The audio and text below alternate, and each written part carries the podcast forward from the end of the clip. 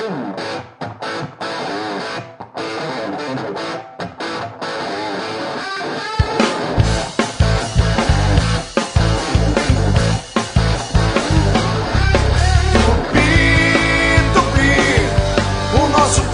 Olá, meu amigo, olá, minha amiga, ligado no CarijoCast. Pois é, a gente atrasa, mas a gente não falha, viu?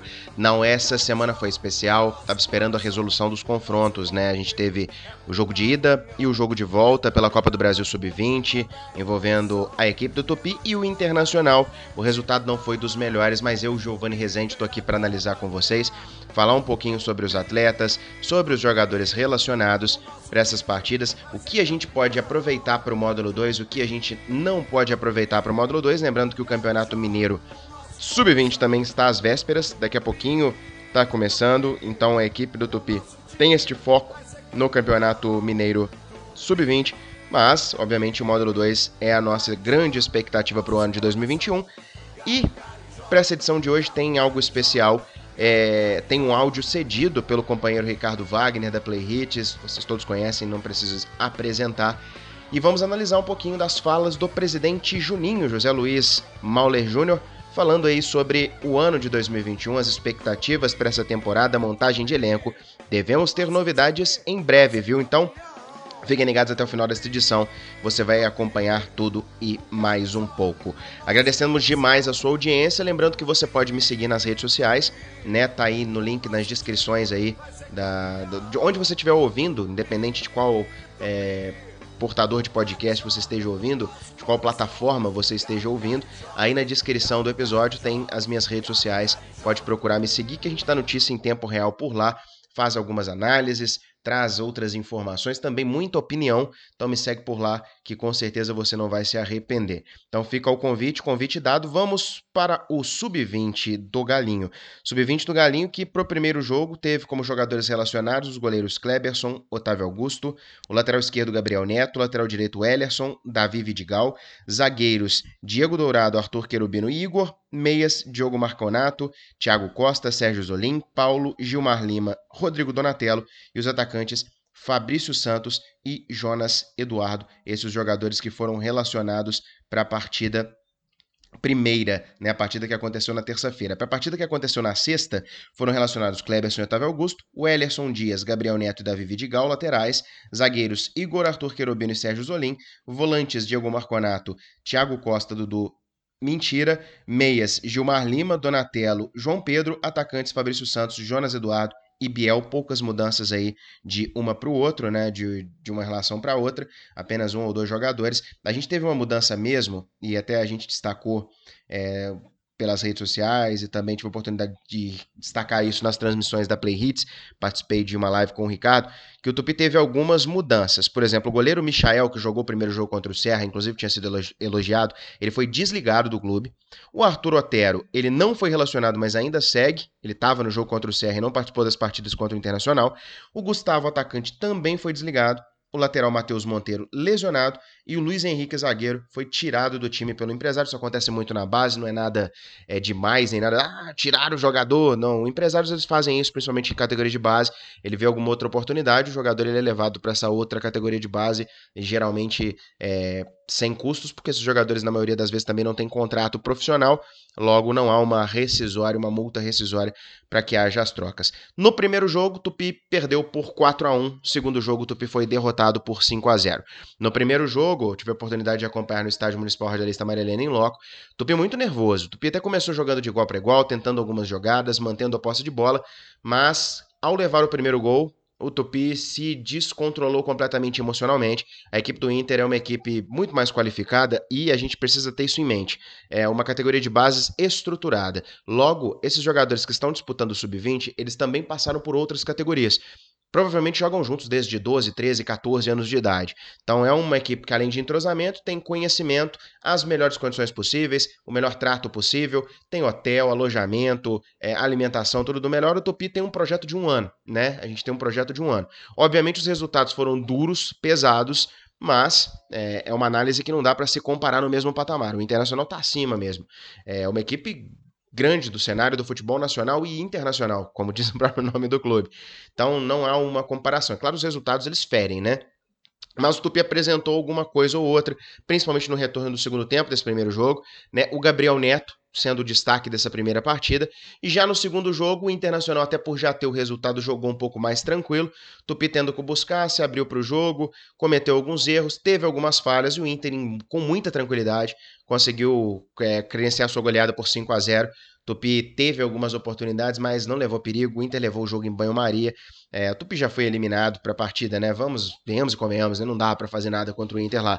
Mas, é, volto a repetir, são resultados que machucam o torcedor, né? Você vê dois jogos que tiveram projeção nacional, passando pela Sport TV, transmitido pela TV para todo o Brasil, e você vê a sua equipe levar duas goleadas, não é o melhor dos mundos, não é o melhor dos cenários. E de fato, isso precisa ser é, cobrado e ter coloca ser colocado em vista. O Tupi perdeu o treinador, né? Uma semana, menos de uma semana antes da estreia desse, da segunda fase da Copa do Brasil contra o Inter. Então teve que trocar um treinador em cima. Todo o trabalho feito, tudo que havia sido planejado, tudo que esse treinador tinha de preferências foi por água abaixo, né? É claro que existe um projeto que é maior do que a troca de treinadores, um projeto que é comandado aí pelo Thiago Ferreira, pelo pessoal do Sub-20, mas obviamente isso impacta é uma mudança chave. E também tivemos aí uma saída de quatro, cinco jogadores do, do jogo contra o Serra, é, alguns jogadores lesionados. Tudo isso leva-se em conta, fora toda a diferença de dimensão. É, são placares que devem servir de aprendizado visando o principal objetivo do ano para o Tupi Sub-20, que é, obviamente, o Campeonato Mineiro da categoria, que é onde o Tupi, de fato, vai ter oportunidade de se medir contra equipes do mesmo nível e contra três né, grandes celeiros do futebol de base do Brasil, que são América, Cruzeiro e Atlético. E é nesses jogos aí que o Tupi precisa se preparar e mostrar a sua força, lembrando que é, eu acho que os resultados, como eu disse, tem que servir de aprendizado, tem que ser olhados, mas quando a gente fala de categorias de base, e acredito que eu tenho uma opinião muito formada em relação a isso, mais vale a categoria de base formar jogadores de qualidade para o elenco profissional do que ganhar resultados, ganhar campeonatos. É, eu fico muito mais satisfeito ao ver jogadores sendo aproveitados no time de cima e, e impedindo que a equipe tenha que buscar o Zezinho das Coves lá de Piracanduba, né? é preferível ter um lateral esquerdo aqui, treinado nas ba na base do clube. Então, é, é, com certeza a categoria de base tem como principal função suprir a equipe principal do Tupi. É, então, que sirva para isso. E, neste sentido, pela minha primeira análise, né, vendo o jogo contra o Serra, o jogo contra o Inter, jogadores que se apresentaram de maneira é, satisfatória contra o Internacional, é difícil, né? Um time acabou tomando duas goleadas, mas você consegue enxergar em dois desses atletas, obviamente os outros meninos também são muito jovens, vão ter oportunidades também de, de evoluir, de mostrar outras coisas, mas de cara eu já vejo como possibilidade de serem aproveitados na equipe principal dois jogadores. Eu destaco o Gabriel Neto, lateral esquerdo, e o Gilmar, meio-campista, que também tem opção para o ataque. Esses dois jogadores, na minha opinião, eles têm que ser integrados à equipe principal do Tupi e ficarem à disposição. O Gabriel, inclusive, na minha opinião, se o Tupi não conseguir buscar um lateral esquerdo de qualidade, pois foi uma grande dificuldade no módulo 2 do ano passado, a lateral esquerda. O Tupi, quando arrumou um lateral esquerdo, o Magdiel, teve a pandemia, paralisação, o jogador acabou saindo, não terminou o campeonato no clube. Então, o Tupi teve um problema na lateral esquerda, jogou com o Anderson, que é um atacante improvisado na função. O Gabriel Neto é um jogador que mostrou condição, bom chute de longe, cobrança de falta, posicionamento, é, a, faz o setor defensivo como faz muito bem o setor ofensivo. Então, um jogador para o Tupi ter como possibilidade da equipe principal e quem sabe até briga por titularidade. O Gilmar é um jogador muito habilidoso, um jogador inteligente, meio de campo, velocidade, visão de jogo tem algo a melhorar, principalmente no quesito finalização, mas é um jogador que pode ser útil, principalmente no segundo tempo ou com o desenvolvimento dele, né, evolução, pode ser um jogador a, a crescer. O Tupi também teve dificuldades no módulo 2 do ano passado no setor de meio campo. Então, quem sabe nesses dois atletas, o Tupi não consiga aí boas opções. E claro, o time sub-20 vai continuar jogando o campeonato estadual e a gente vai ter oportunidade de observar outros jogadores que forem se destacando ao longo do sub-20, né, do Campeonato Mineiro sub-20. É, e é por isso que a gente, vocês que me escutam há algum tempo, tanto aqui no nosso CarijoaCast quanto também na Rádio Catedral, na CBN, na Rádio Globo, eu sempre fui um defensor da categoria de base. Eu acho que a categoria de base não pode ser vista como custo, como foi vista em outros momentos no Galo Carijó. A categoria de base, ela é extremamente importante para uma equipe profissional em dois sentidos: venda de atletas, isso não vai acontecer sempre, mas um atleta ou outro que se destacar pode acabar rendendo frutos financeiros para o clube, e inclusive frutos infinitos, pois o jogador sendo vendido internacionalmente, ele vai render para o clube aquele dinheiro é, do mecanismo de solidariedade. E eu acho que o mais importante, como eu já vinha dizendo, suprir jogadores para a equipe profissional. O Tupi tem dois laterais esquerdos no elenco principal. Os dois machucaram, você tem um jogador da base para puxar pro profissional, para fazer essa cobertura. Você não precisa improvisar ninguém. Ou você tem um lateral esquerdo bom, mas você quer contratar outro. Aí te oferecem o Zezinho das Couves lá de Piracanduba do Norte. Você não conhece o cara, você tem algumas referências por ele já ter jogado em outros clubes. É melhor trazer um cara desse pagando muitas vezes mais caro ou você pegar um moleque da base e botar ele como suplente? Né? É muito melhor ter alguém da base. Um questionamento que muita gente fez nas redes sociais, eu vi gente fazendo sobre isso. Ah, mas existe muita falta de identidade. Não tem jogadores de juiz de fora. Aí eu quero, é, infelizmente, trazer essa triste notícia a vocês. As categorias de base, dificilmente, de todos os clubes eu falo, e até as categorias mais estruturadas do mundo, elas não têm jogadores da cidade do clube. É muito difícil. Inclusive, as melhores categorias de base, as que têm as melhores captações, as que buscam os melhores atletas, elas são conhecidas por terem jogadores de todos os lugares, porque mostra que a rede de observação desse clube é boa. Porque pega um cara de Pindamonhangaba, e pega um cara de, de, é, de Altos do Piauí, pega um cara do Rio Grande do Sul e coloca tudo aqui. Então, porque o clube teve uma boa sacada de buscar esses atletas.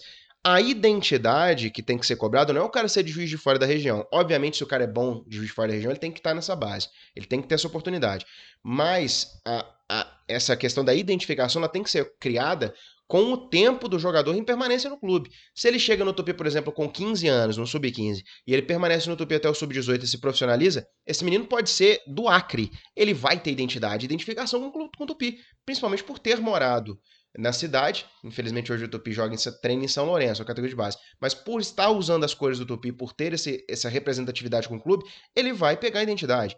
Então é irrelevante o jogador ser da cidade ou não. Ele tem que ter é permanência no clube tempo de permanência no clube. Então, se você forma uma boa categoria de base, esse jogador permanece durante anos, cria essa identidade, quando ele for profissional, ele vai conhecer a história do clube, ele vai saber o que representa o clube, ele vai saber o contato do torcedor, e isso é muito mais importante. Por isso, também, outro motivo importantíssimo de você ter categorias de base. A gente, obviamente, vai seguir acompanhando as categorias de base do Galo Carijó, Vamos ficar de olho, vamos acompanhar paralelamente ao módulo 2 do Campeonato Mineiro Sub-20 e trazer sempre que possível informações relativas a essa molecada do Galo Carijó, que é o futuro, querendo ou não, do Tupi para os próximos anos. Agora vamos para o módulo 2. Muitas informações surgiram nessa partida. O presidente Juninho estava lá pelas cabines, a gente teve a oportunidade de conversar com ele e o Ricardo Wagner, junto comigo, fez uma entrevista muito bacana com o presidente Juninho. E ele me cedeu o áudio, a gente vai destrinchar os áudios, falar um pouquinho sobre o que o presidente Juninho destacou nessa entrevista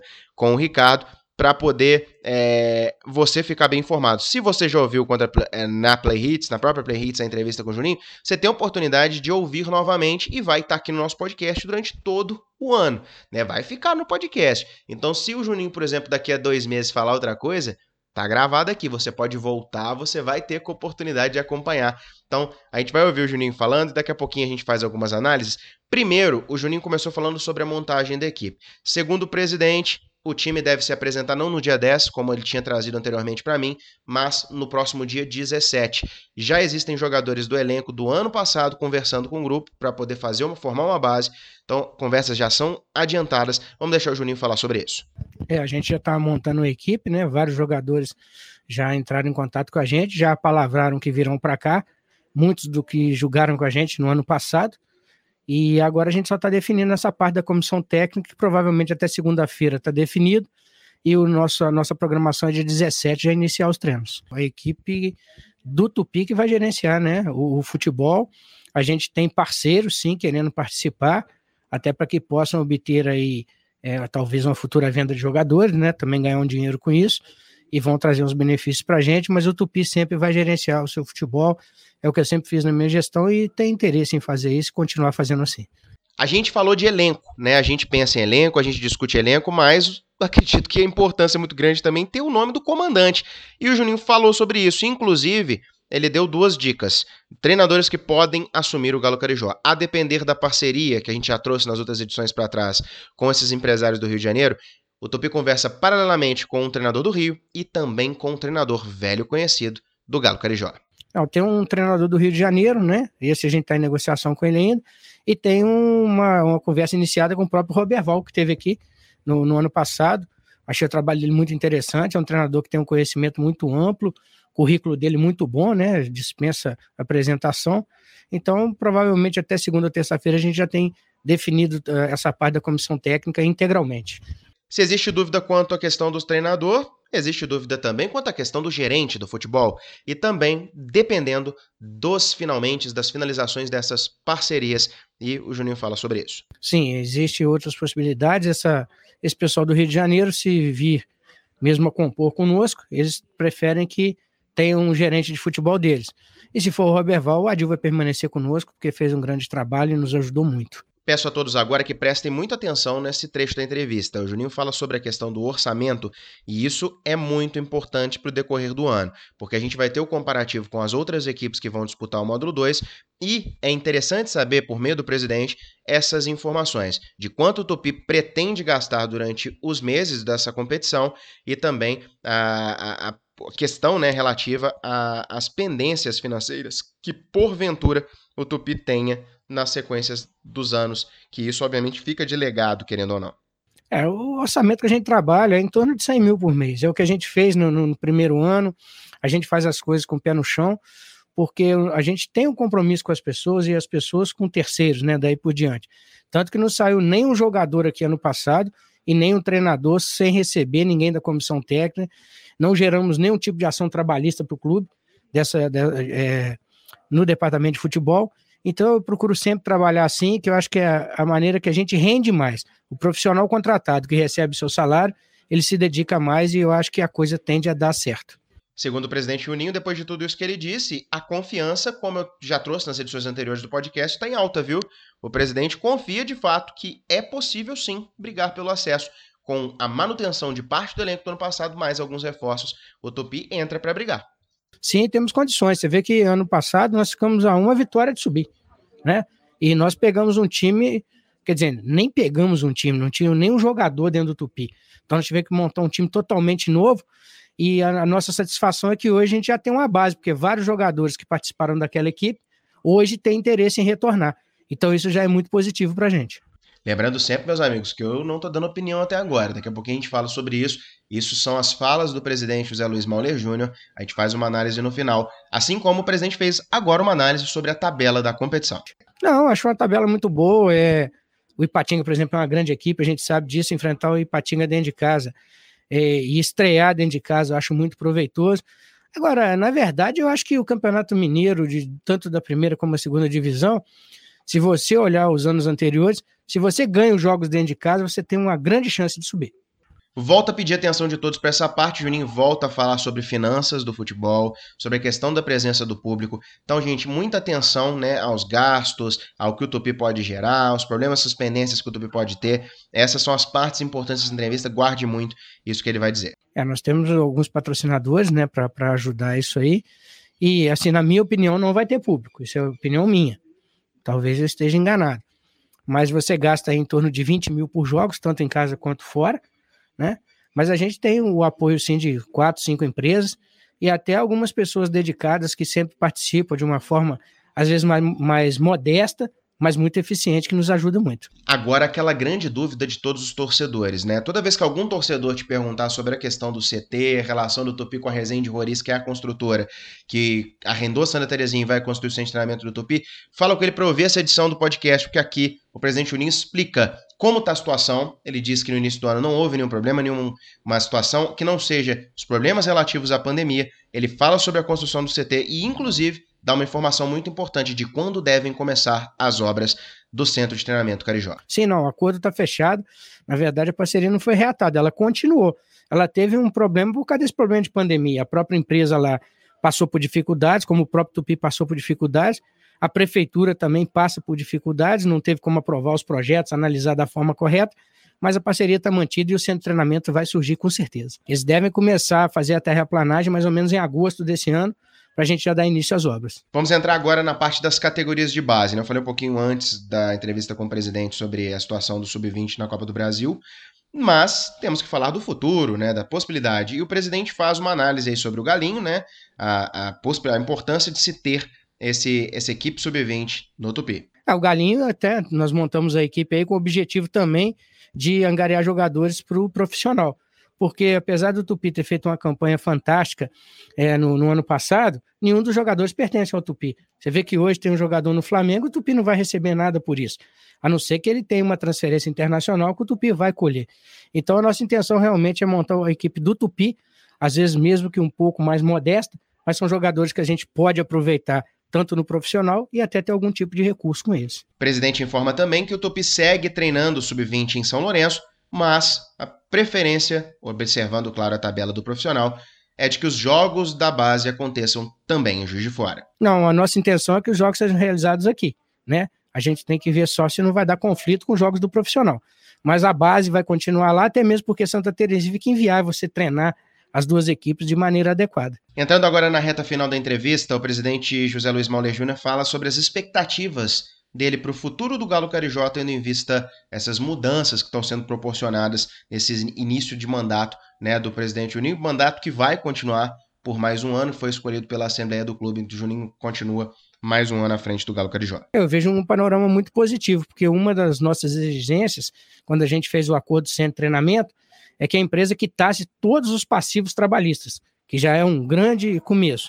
Nós, por, por nossa vez, também não geramos mais nenhum tipo de ação trabalhista, então, na verdade, fechamos a torneira e vejo muita positividade nisso. Acho que, no, no meu entender, daqui uns 4, 5 anos mais ou menos, o Tupi vai estar totalmente saneado, com centro de treinamento novo, com um bom empreendimento na sede social e acho que nós estamos no caminho certo. Por fim, o presidente do clube deixa uma mensagem especial para o associado e também para o torcedor e pede paciência. É, o associado, né, a gente que sempre comparece à sede, sabe do nosso trabalho, acompanha o nosso trabalho, sempre nos apoia, a gente fica muito feliz com isso.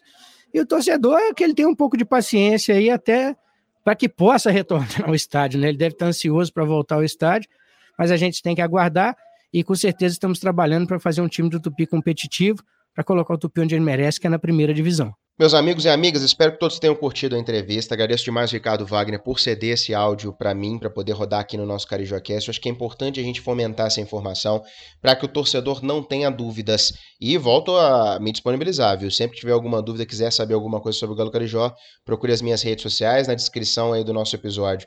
Tem as minhas redes sociais para você procurar, para você me seguir, para você fazer sua pergunta sobre o Tupi. Em relação a essa entrevista, análises que a gente pode fazer. É, em relação à última conversa que tive com o presidente, mudou apenas a data de apresentação. Né? Quando eu trazia informação para o dia 10, Uh, o Juninho agora confirmou em dia 17 a, a ideia, mas ainda existem muitas dúvidas no cenário e a dependência muito grande desse, dessa resposta, da parceria ou não com esses empresários do Rio de Janeiro, que deixa o Tupi um pouco com mãos atadas, né?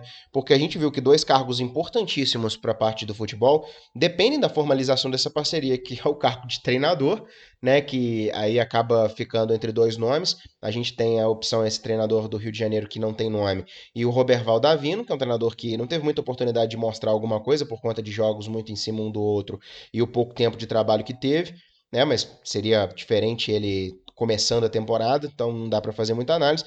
E também a questão do gerente de futebol, né? Que sendo o Robert Valdavino voltaria a ser o Adil, e esse gerente que pode vir aí junto com a parceria e o treinador indicado pela parceria. Então vamos aguardar os decorreres, né? O episódio está sendo gravado neste sábado, dia 8.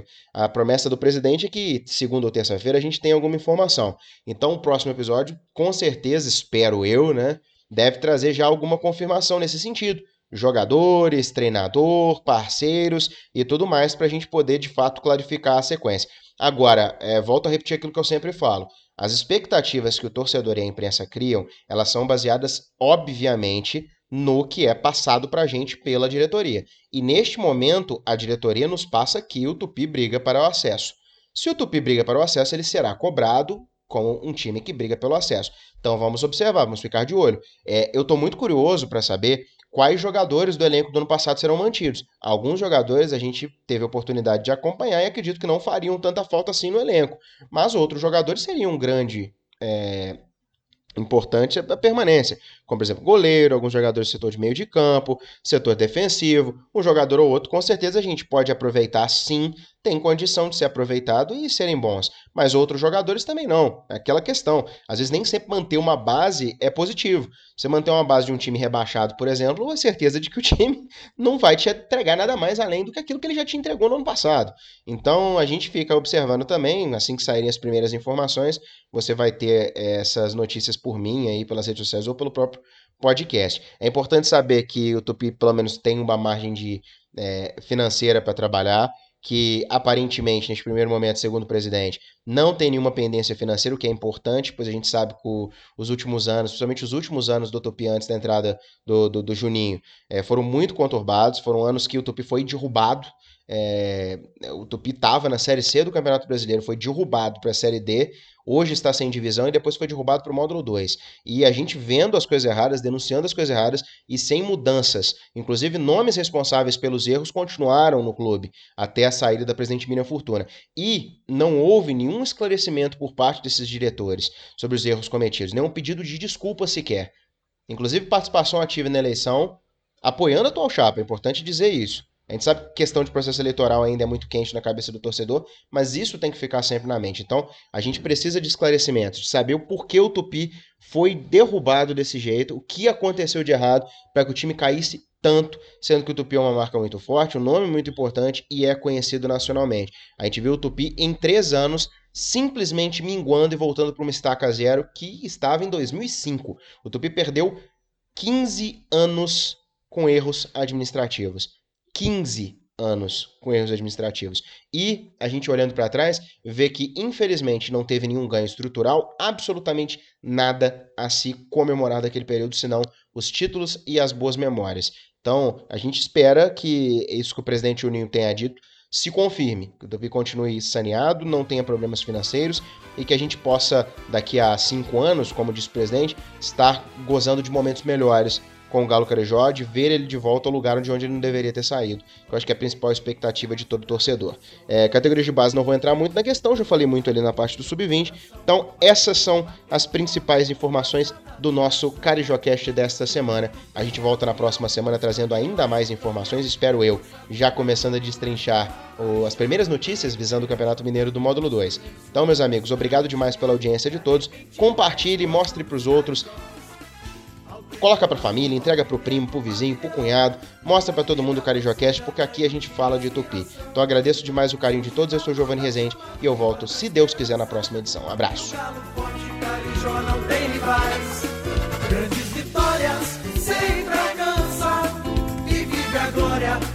Imortais.